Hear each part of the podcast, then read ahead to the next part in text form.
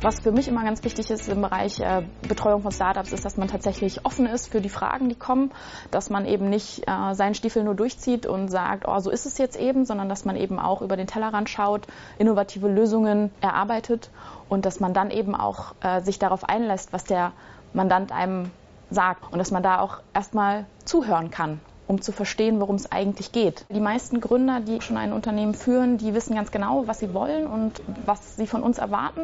Im ersten Schritt erwarten sie natürlich von uns Professionalität, weil wir als KPMG natürlich für fachliche Expertise stehen. Und natürlich ist das das Wichtigste, dass wir professionell mit den Kunden agieren, mit unseren Mandanten. Ähm, nichtsdestotrotz ist es aber natürlich auch von Vorteil, wenn man entsprechend äh, sich auf Augenhöhe begegnen kann, was bedeutet, dass man nicht unbedingt im Anzug und Krawatte dort auftritt. Startups sind sehr viel spontaner Montana äh, dynamischer. Ähm, das bedeutet, man hat eine kürzere Reaktionszeit. Das heißt, sie fragen schnell Dinge an, wollen schnell Antworten hören. Es geht tatsächlich von ganz grundlegenden Fragen ähm, im Bereich Gesellschaftsrecht, ähm, wie gründe ich eine Gesellschaft, über ja, Wachstumschancen bis hin zu Abbildung von Geschäftsvorfällen, die ausschließlich digital stattfinden. Die Expertise macht man ganz deutlich durch fachliche Exzellenz, dass es bei uns Experten im Unternehmen gibt, an die man sich jederzeit wenden kann und dass man auf jede fachliche Frage auch eine exzellente Antwort weiß. Das macht uns aus und das äh, ist, glaube ich, auch etwas, worauf KPMG ganz stolz sein kann.